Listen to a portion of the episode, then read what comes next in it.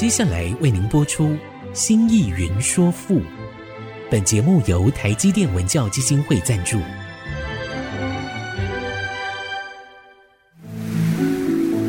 从气盖山河的朝代风华，到细腻抒情的人生长叹，跨越朝代，开启诗词盛世，《新意云说赋》。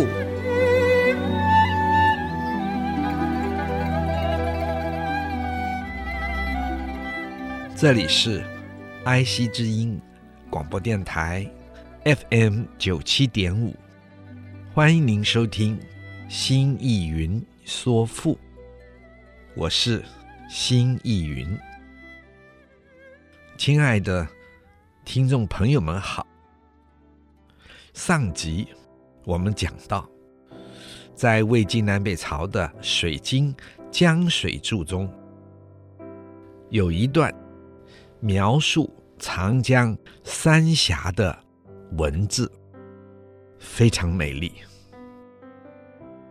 我们用它来介绍巫峡。我们讲到，当时在水色清朗、水不大的时候，在春冬之际。一路翠绿的山色，也就都倒映在这些水塘之上了。同时呢，沿着江边碧绿的山岩，上面生长着姿态怪异、决绝、弯曲的各种。柏树，同时从山上冲下来的瀑布，又像白色的丝绸一般，从山顶倒挂下来，美丽非凡。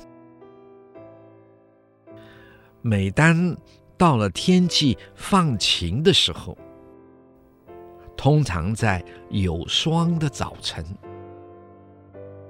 山中的林木就显得格外的凝肃、萧瑟。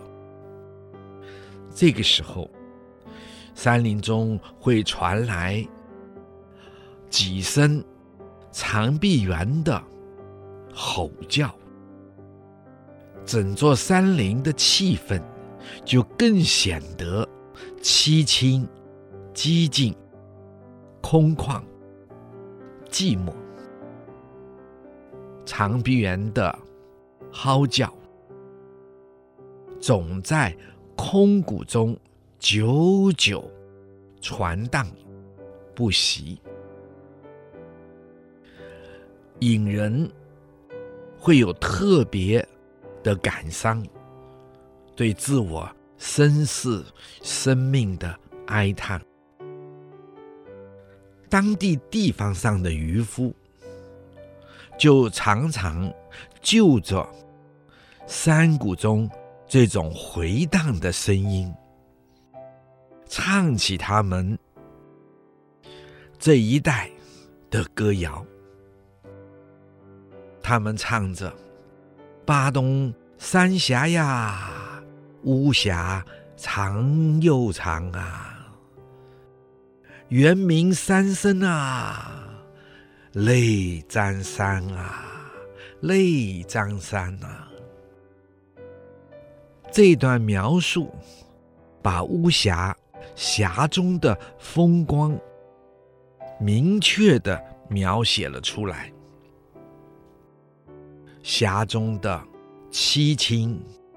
深邃、幽静、神秘，甚至于在光的透照下，显出各种光怪陆离、变化多端的情景和趣味。我们似乎也可以从屈原的此赋中体会得到。我们甚至于可以说，南国楚地三千里，山川奇绝，风光秀丽，楚人沾染了这样的南国风土的灵气，又秉承了楚民向来彪悍的遗风。楚辞得力于此，在声韵上，在风情上，在审美上，无不展现这特有的精神气质、风格和审美，加上楚地浓厚的巫风，好像随时都可以驾着龙凤遨游一样，随着龙凤直上天庭，驱神役鬼，无所不至。借着这样的无限的各种变化的可能来抒发感情，这情感是激越旷放，一泻千里。它和《诗经》中的醇厚平和之气，要求温柔敦厚之想是不同的。中原文化所宣导的怪力乱神是完全不同的。我们前面曾经说过，屈原为楚怀王的左徒。等于他的秘书长，他不只有学问，还博闻强记，清楚历史的各个变迁，同时又极其娴熟文辞文章，是以在楚怀王的身边，他协助楚怀王。规划国事，同时制定国家大政，还担负起国家的外交事务，接待来访的各国国宾，在国际间应对周旋，在当时是非常。得心应手，而为楚国争来了极大的回旋发展的空间。当时的楚怀王非常信赖屈原，只是因为，或者说就因为他太能干了，也太赢得。楚怀王的信赖了，因此引起了朝臣的嫉妒，尤其是与他同列的上官大夫。有一次，楚怀王派遣屈原为国制定县令。屈原还正在起草，上官大夫想要抢先一步了解实际的状况，以表示他也参与制造这个国家的县令，他是重要的工作者之一。屈原拒绝了他。上官大夫大怒，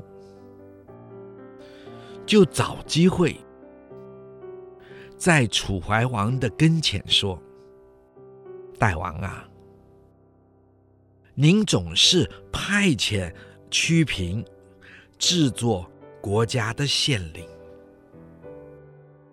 公布国家的命令，因此啊，社会上的人呐、”就一般大众而言，他们就只知道屈原了，而不知道您代王啊。甚至于，每当国家朝廷，您代王发布一新的政令，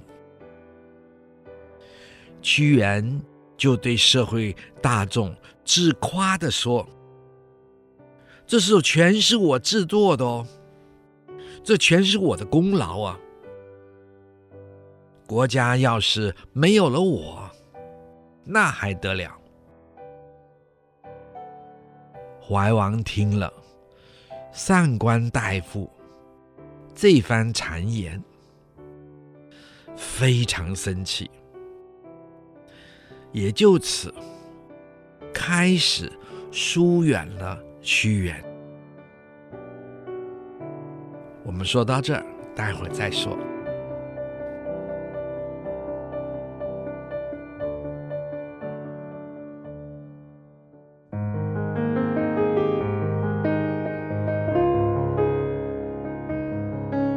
欢迎您再次回到爱惜之音竹科广播 FM 九七点五新艺云说赋。我们的节目每周四晚上八点播出，周日晚上十点重播。在其他的时间里。听众朋友们可以点选 AOD 随选即播，点听每一集已经播出的节目。欢迎收听。我们刚才说到了，楚怀王听到上官大夫这样的谗言，屈原的名声大过了自己。于是，开始疏远了屈原。屈原对楚怀王听信谗言，并对自己起了这么大的误解，同时对上官大夫竟然会做出这样危害国家之事，非常的懊恼和忧伤。他找机会，再三的向怀王说明、申辩，但是楚怀王都不接受了。而后，整个朝廷就越来越被上官大夫这些小人们把持。整个朝廷的政治也就越来越趋向小人们的行贤侥幸，而不走正道的政治了。而小人只为自己的利益打算，置楚国的利益而不顾，由此朝廷。越来越走向了衰败，甚至于逐渐分崩离析，分着好几个派别。屈原眼看着自己的国家逐步的走向衰败，趋向灭亡，自己又无能为力。他内心的忧苦、激愤，于是写出了《离骚》这篇代表楚辞的诗歌创作。楚辞就正是以《离骚》之面世而呈现在世人的面前，或许。亲爱的听众朋友们会问：这诗歌为什么要叫《离骚》啊？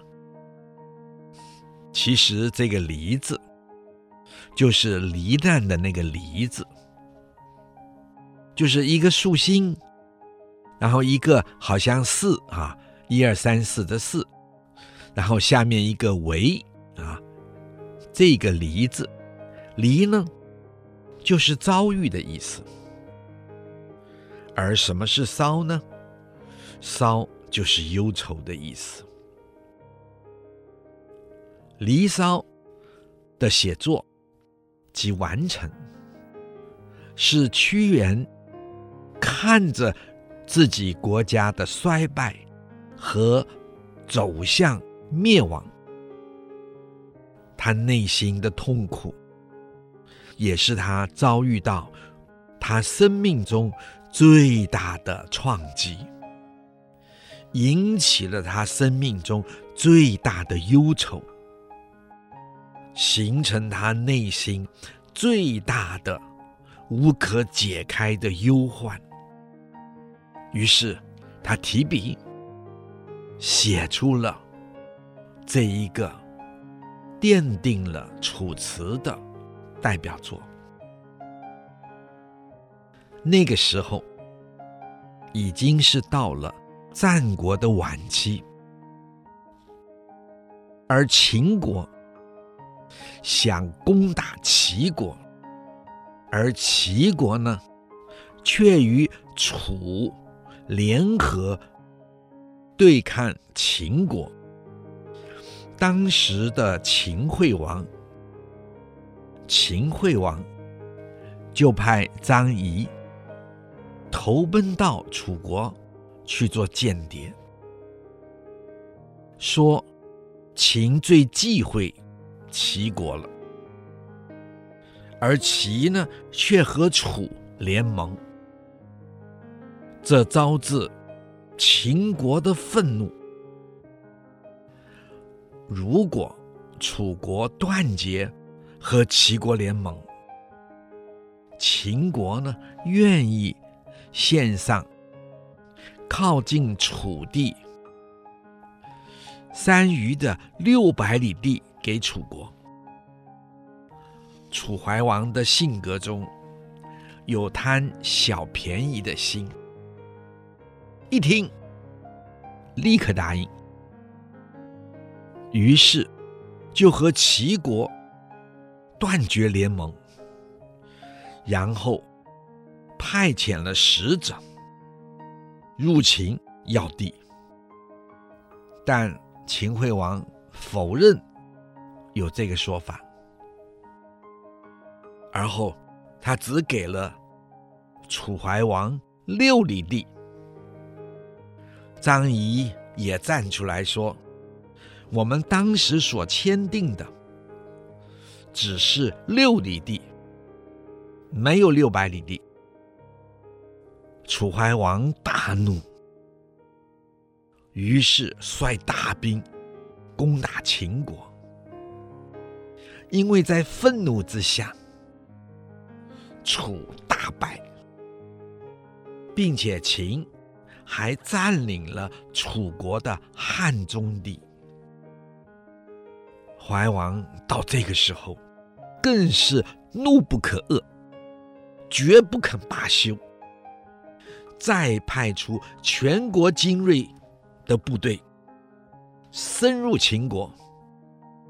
与秦国大战于蓝田。哎，就在这个时候，魏国得到了这个消息，就趁机攻击楚国，去打楚国了。楚国为了救自己，只好退回国内。这时的齐国。因为已经跟楚国断绝联盟，不再支援楚国，楚国孤立无援，而同时，也就在战国时代，六国的联盟在此刻、此时崩解了，而后六国诸侯。联手共同攻打楚国。这个时候已经到了秦昭王了，秦昭王就借机与楚国联姻，秦昭王也就借着联姻邀约楚怀王，我们来做个昭怀会吧。这个时候，屈原力劝不能去，绝不能去，绝不能去。屈原说：“大王啊，你也知道，秦国是虎狼之国啊，所说的话绝不可信啊。他是玩两面手法的呀。”他说的话是不可靠的呀。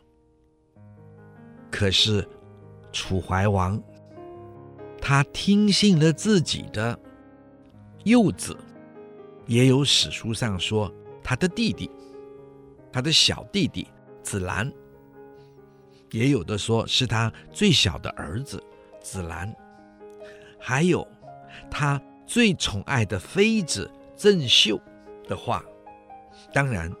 还有上官大夫，于是他就前去了。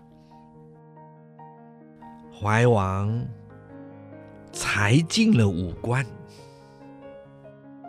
秦就派了伏兵断绝怀王的后路。我们先说到这，待会儿再说。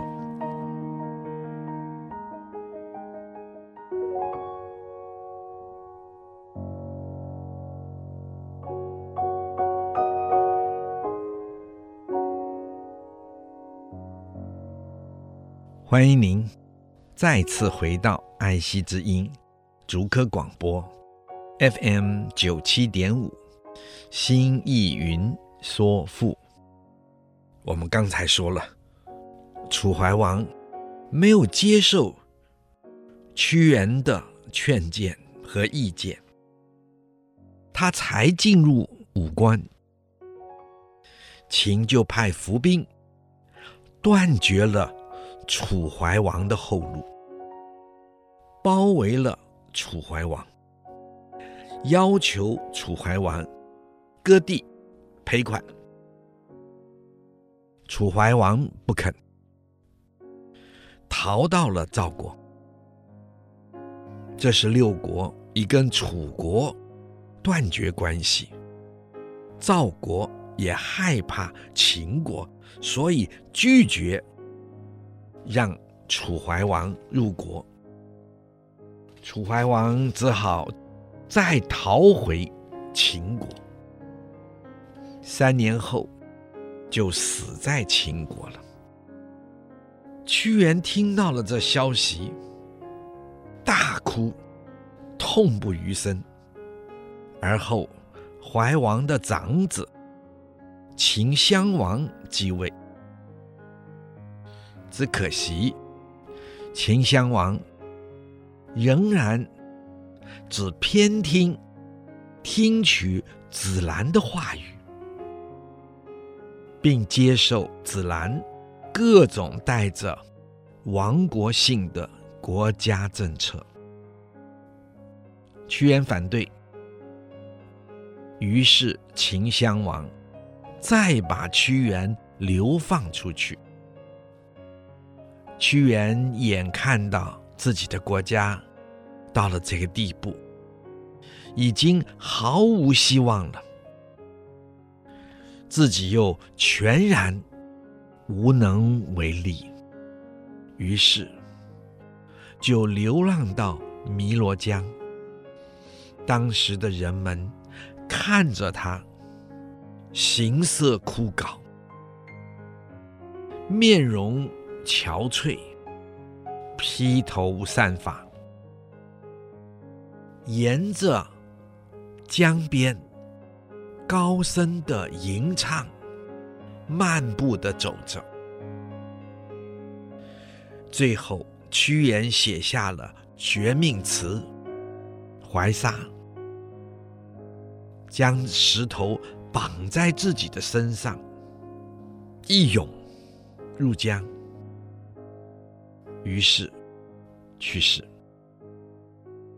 我们现呢，再做一个简单的屈原的年表，然后我们来看屈原的生平和他所处的时代，也就更清楚了。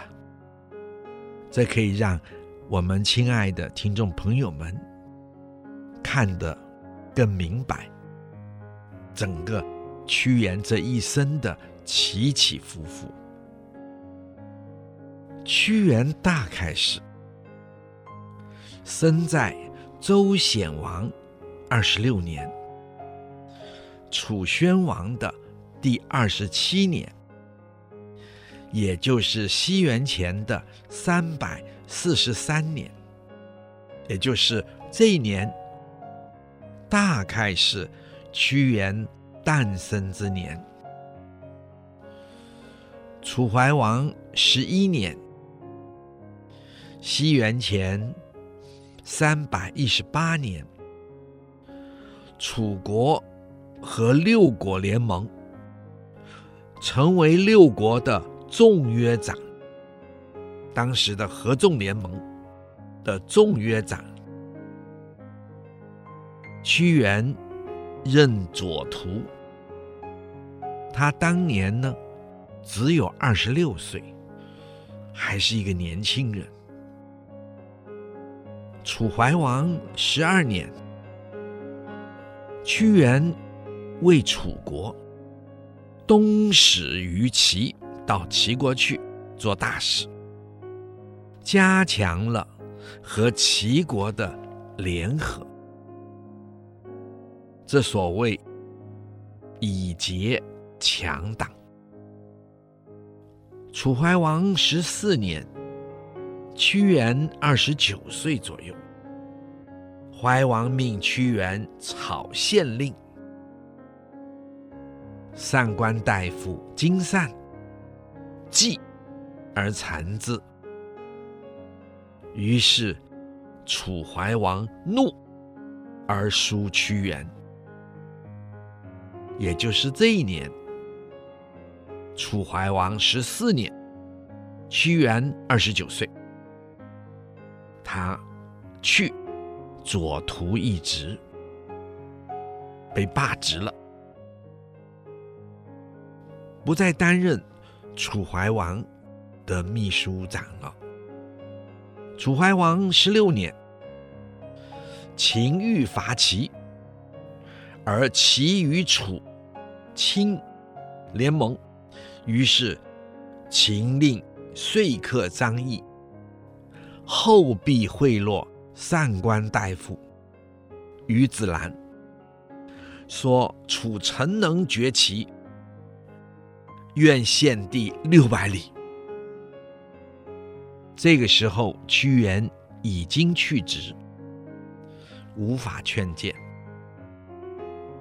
楚怀王十七年，楚和齐国断绝联盟，可是秦没有履行诺言，楚怒，急秦，楚大败而归。再发兵急秦，为趁机击楚。齐因为与楚国断绝了联盟，坐视不救。这个时候，楚怀王后悔了，于是重新启用屈原使齐。怀王十八年。屈原三十三岁，秦楚议和，怀王恨张仪，愿放弃商於这个地方，只要张仪的人头。张仪再入楚国，贿赂上官大夫金善，还有子兰。还有怀王的宠妃郑袖，他们说服了楚怀王，释放张仪。屈原从齐国回来，劝楚怀王绝不能放掉张仪，只是为时已晚。这个时候，屈原担任的是三闾大夫之职。什么是三闾大夫？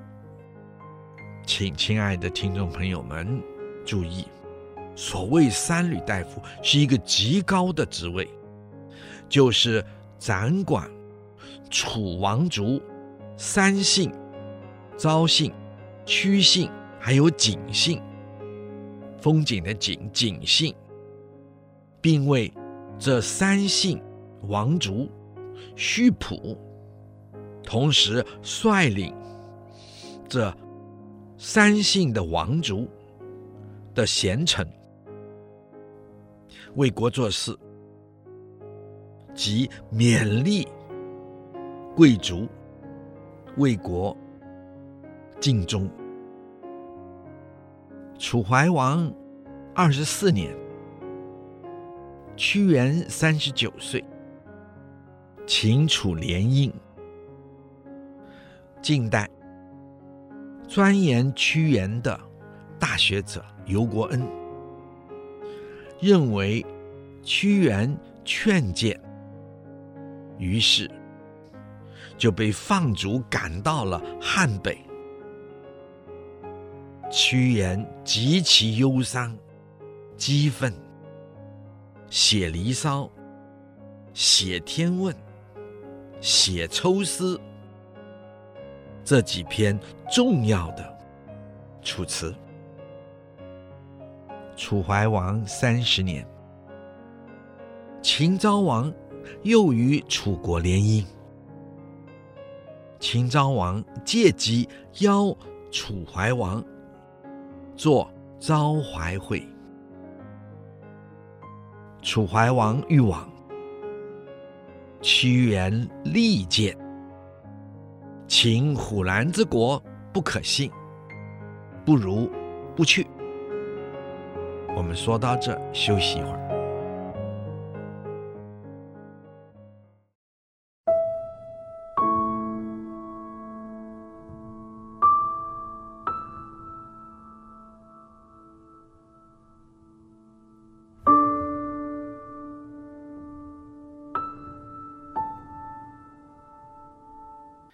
欢迎您再次回到爱惜之音竹科广播 FM 九七点五，新艺云说赋。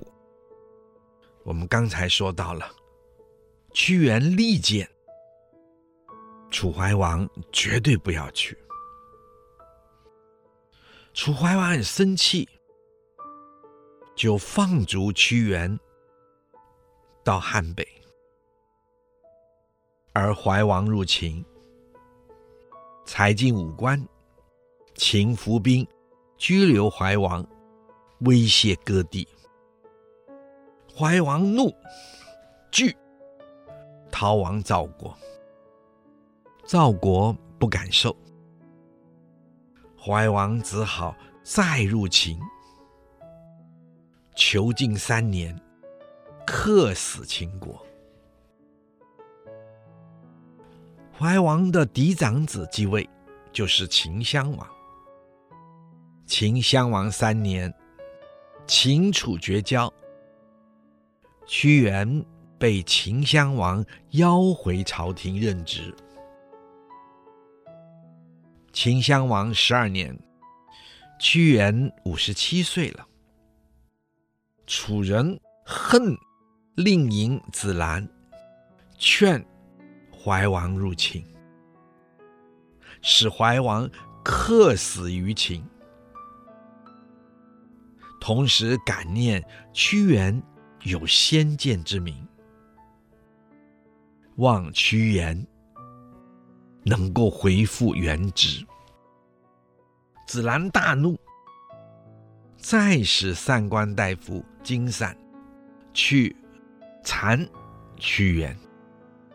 秦襄王再放逐屈原到江南。屈原在悲痛之余，写《招魂》，写《思美人》。秦襄王二十一年，周赧王三十七年，也就是西元前的两百七十八年，秦国的大将白起攻打楚国，拔阴都。灭楚，屈原写哀吟《涉江》，还有他的绝命词《怀沙》。屈原大约是死在秦襄王二十一年。秦襄王十二年，屈原五十七岁，这距离秦襄王二十一年一共九年。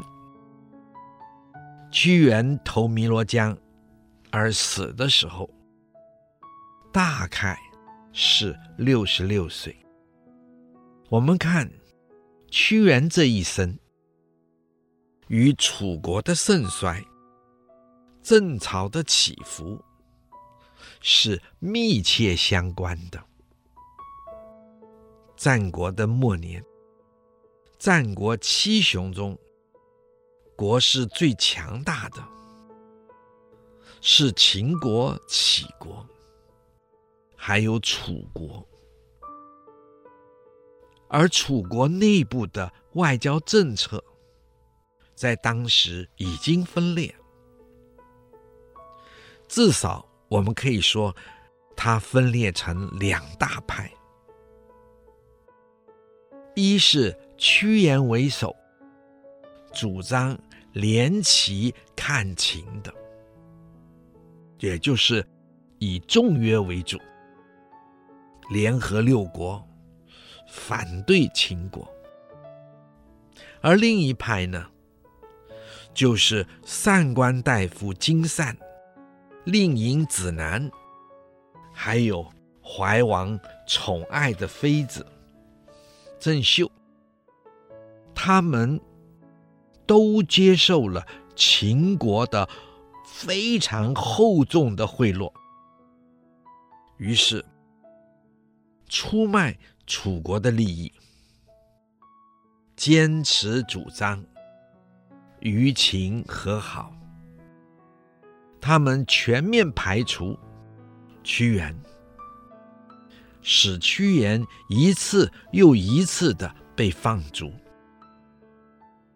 那么这一些，也就成为屈原写《离骚》的根由了。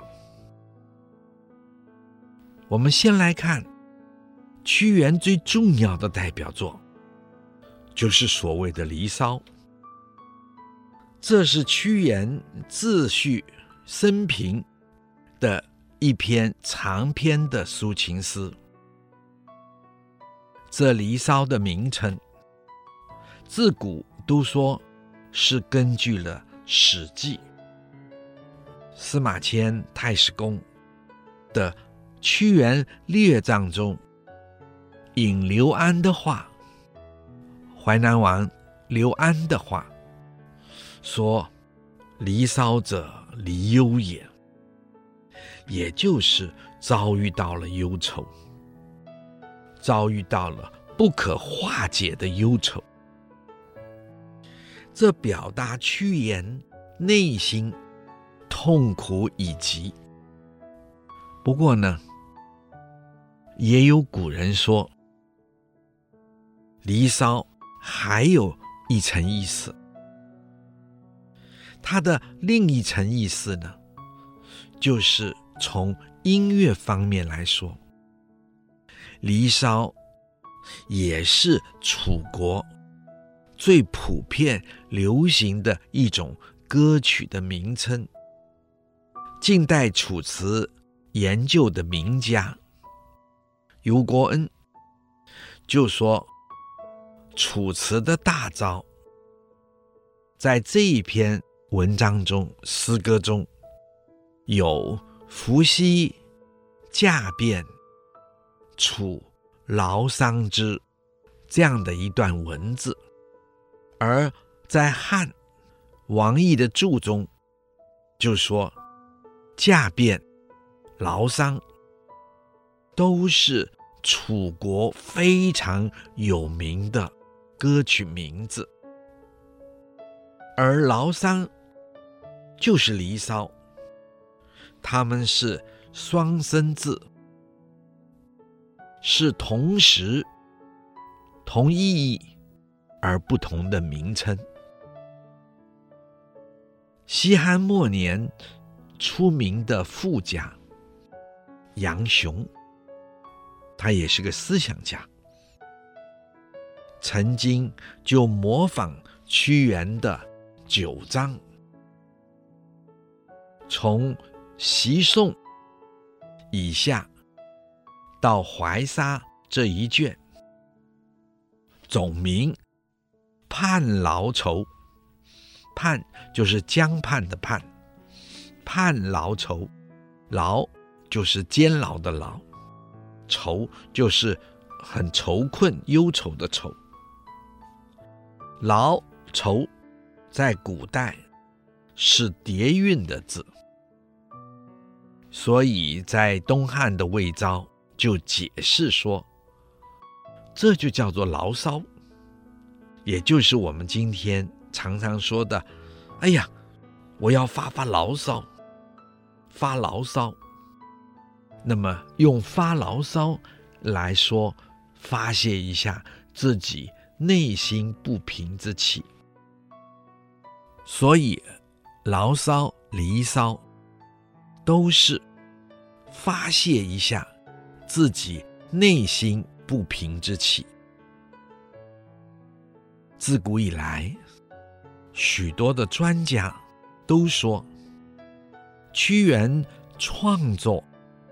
多半习取于楚国民间的文学，是以屈原《楚辞》里多是楚语、楚生、楚地的风土、楚地的名物。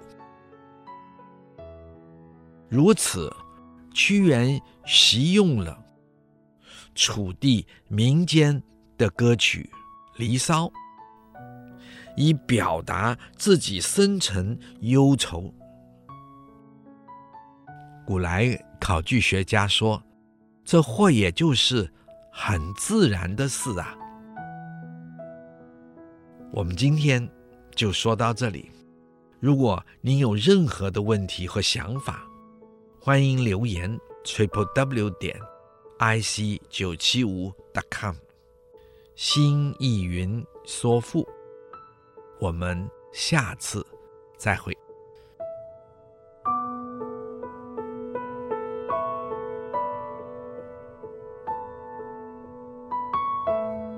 领略赋中风华，朝代气象。